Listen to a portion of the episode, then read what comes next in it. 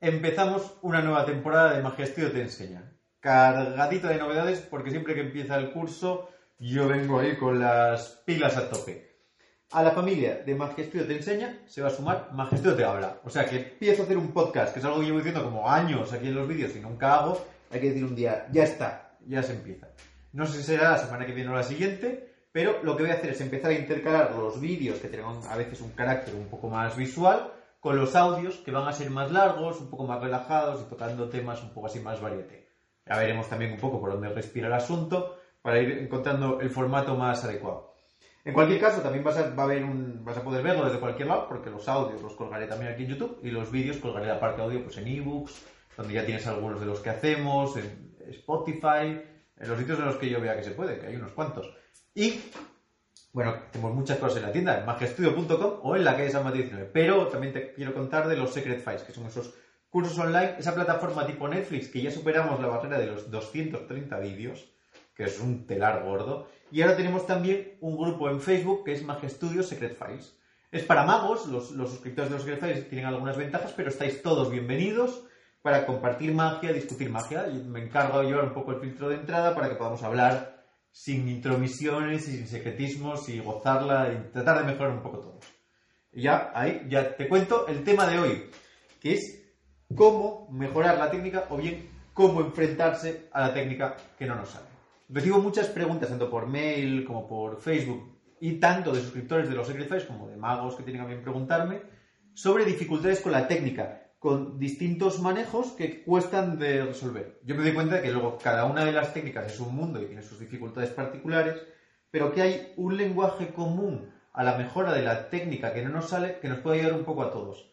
Son las claves que utilizo yo, sobre todo cuando tengo que afrontar una técnica nueva o una que me está dando más batalla de lo habitual y necesito poder solventarlo y, superar la frustración. Así que te voy a dar una serie de consejos que quizá te puedan servir para enfrentarte a esa técnica que te genera una dificultad grande. Lo primero que tenemos que hacer es acotar el problema, porque las técnicas se tienen que dividir en partes. Mucha gente me dice, a mí no me sale, por poner un ejemplo así muy rústico, la mezcla americana en las manos. Y me dice, se me enganchan ahí al final, o cuando hago la mezcla aquí se me caen bloques. O no me sale, no, más bien es no me sale la mezcla. No, primero tenemos que intentar acotar cuál es nuestro problema a la hora de hacer una técnica determinada, ¿no? Quizá al hacer esta sea que no tengo la homogeneidad necesaria a la hora de mezclar las cartas. En este caso puede ser que cuando hago la cascada se me bloquea aquí el bloque final. Y tratamos de acotar cuál es nuestro problema. Para no decir no me sale la mezcla de las manos. Estoy poniendo un ejemplo de técnica de iniciación para poder hacerla aquí sino decir, no me sale de la técnica en las manos esta parte en concreto. Y eso lo que hacemos es acotar el problema. Pero además vamos a intentar acotarlo después de dividir la técnica en partes, porque eso nos va a ayudar mucho a la solución. Porque quizá el problema no esté en la parte que no nos sale. Vamos a ponernos un poco con esta idea. Yo voy a decidir que no me sale la técnica en las manos y voy a acotar el problema y es que no me sale el imbricado final. Y voy a dividir partes. La primera parte es cuando separo los dos montones. La segunda es cuando mezclo y la tercera es cuando imbrico. Vale, a mí lo que no me sale es la tercera, porque hago esto y se me va.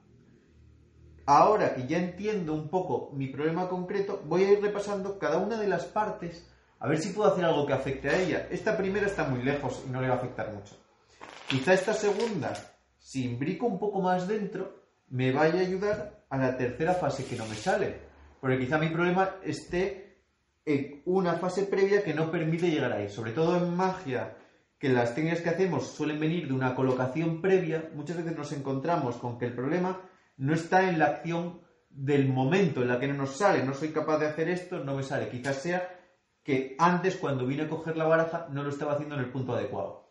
Pero si yo ya consigo acotar las técnicas, cuando vayamos al siguiente paso y ya la tenga parte por parte, lo que voy a hacer es buscar a alguien que la haga muy bien. Lo bueno de Internet es que tenemos vídeos de un montón de peña que hace las cosas bien. No busques al niño que te explica la técnica, que hace como el orto. Busca a alguien que lo haga bien, aunque tú coges un vídeo de Michael Amar y digas, yo voy a ver estos que mezcla aquí 15 segundos. Y en ese vídeo, o me preguntas a mí, o preguntas a cualquier tipo que tengas cerca, hazme un vídeo haciéndola. Y podemos buscar esa acotación que tenemos nosotros por partes para poder ir entendiendo cuál es cada una de las partes que nos falla. Para mí eso es súper fundamental, el dejar de decir me falla la técnica y empezar a decir me falla esta parte en concreto de la técnica y voy a buscar la causa de este fallo, que puede estar o en una dificultad que no tenga la pericia ahora en el momento, o quizá en que esté haciendo algo mal previamente. Pero si no analizo esa parte, me va a costar mucho. Por ejemplo, hay veces que vemos en esta fase que lo que no sale es esto. Es no consigo sacar las cartas por partes. Así que lo que voy a hacer es, ya que esa sí que veo que es una cosa del momento, porque analicé que tengo la baraja bien cogida, voy a centrarme en ese punto en concreto, porque el análisis me permite ver en qué fallo. Así que lo que voy a hacer es disociar esa parte pequeña que no me sale para ensayarla. Así que lo que voy a hacer es coger solamente un cachito y ensayarlo por separado. ¿Por qué? Porque si lo voy a ensayar todo junto y no me sale, quizá al principio tenga demasiadas cosas en las que pensar y eso no me permita afrontar el problema. Si me quito todo y vengo y digo, ahí esto va saliendo esto va saliendo. Busco la forma, la maña de poder ensayar eso en concreto. Vengo al otro y digo, esto va saliendo, esto va saliendo. Ya entiendo cómo sale y ahora digo, voy a intentarlo con las dos. Ahora digo, va, con las dos ya se mueve. Y ahora ya lo meto en la técnica y eso ya me va a generar una facilidad mayor. Quiero decir con esto que muchas veces cuando queremos hallar una técnica decimos, ¿cómo la mejoro? Haciéndolo un millón de veces y quizá no sea lo mejor, porque no estemos entendiendo dónde estamos en cada punto en concreto y venga bien hacer este repaso parte por parte. Luego, hay que entender una cosa también muy importante y es entender la técnica, porque generalmente la mayoría de las técnicas que están bien hechas, que están con una construcción de calidad, tienen un apartado mecánico muy importante. Hay unos DVDs de, creo que es de Technic Toolbox, yo creo que son de Jeff Hobson, me puedo equivocar, es del editor de Labyrinth. Mechanical Toolbox, me parece, bueno, me voy a equivocar, así que no Y explica las técnicas, implica siempre la parte mecánica, y es muchas veces la técnica bien construida, todo ocurre porque tal y como venimos, la única opción es que eso salga bien, porque el deslizamiento de la carta, cuando volteo una carta sobre el borde de la baraja, me va a permitir que vaya bien, al caer va a caer en el sitio justo para que pueda engancharlo. Entonces no depende solo de mí, depende de la propia estructura de la técnica que todo salga. Así que a veces tenemos que estudiar cómo hace la técnica que todo se coloque en su sitio. Y eso es por la mera observación, que eso nos va a permitir ver si nuestro fallo está afectando a ese devenir. Quizá cuando dé la vuelta a una carta, en vez de venir acariciando para poder permitir que ese cuadro se mantenga, vengo más separado y estoy fastidiando esa parte mecánica de la caída de la carta. Que luego quizá tú puedas eliminar porque tu devenir técnico ya no lo necesite, pero al principio ese acompañamiento te va a permitir que eso esté. Así que entender la estructura de por qué una técnica va, si voy a cuadrar para hacer que salga una carta del bolsillo, me voy a dar cuenta si lo estudio bien que hay muchísima parte mecánica como un movimiento de maquinaria, en que si yo apoyo el dedo aquí, esto va a subir solo de esta manera y esto va a venir aquí. Y hay que analizar porque esa construcción está. Y luego también hay que enseñar las técnicas porque casi todo, y esto ya sería entrar en un terreno que es muy pantanoso para el tiempo que tengo hoy, quizá el podcast esto caiga, que es diferenciar esa vida interna de esa vida externa y de las acciones secretas y las acciones ocultas. Quiero decir, muchas veces si yo hago un manejo, Aquí lo que estoy enseñando son cuatro cartas. Estoy pasando un, dos, tres, cuatro cartas.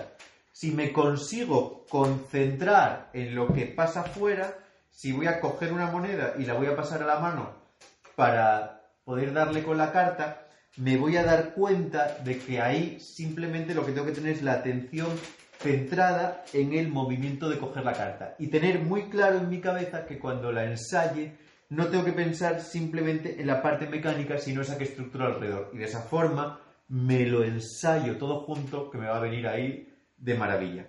Luego, una vez que ya lleves tiempo, pues lo que tienes que empezar es a crear estructuras en las que puedas entrar en la técnica y salir de ella.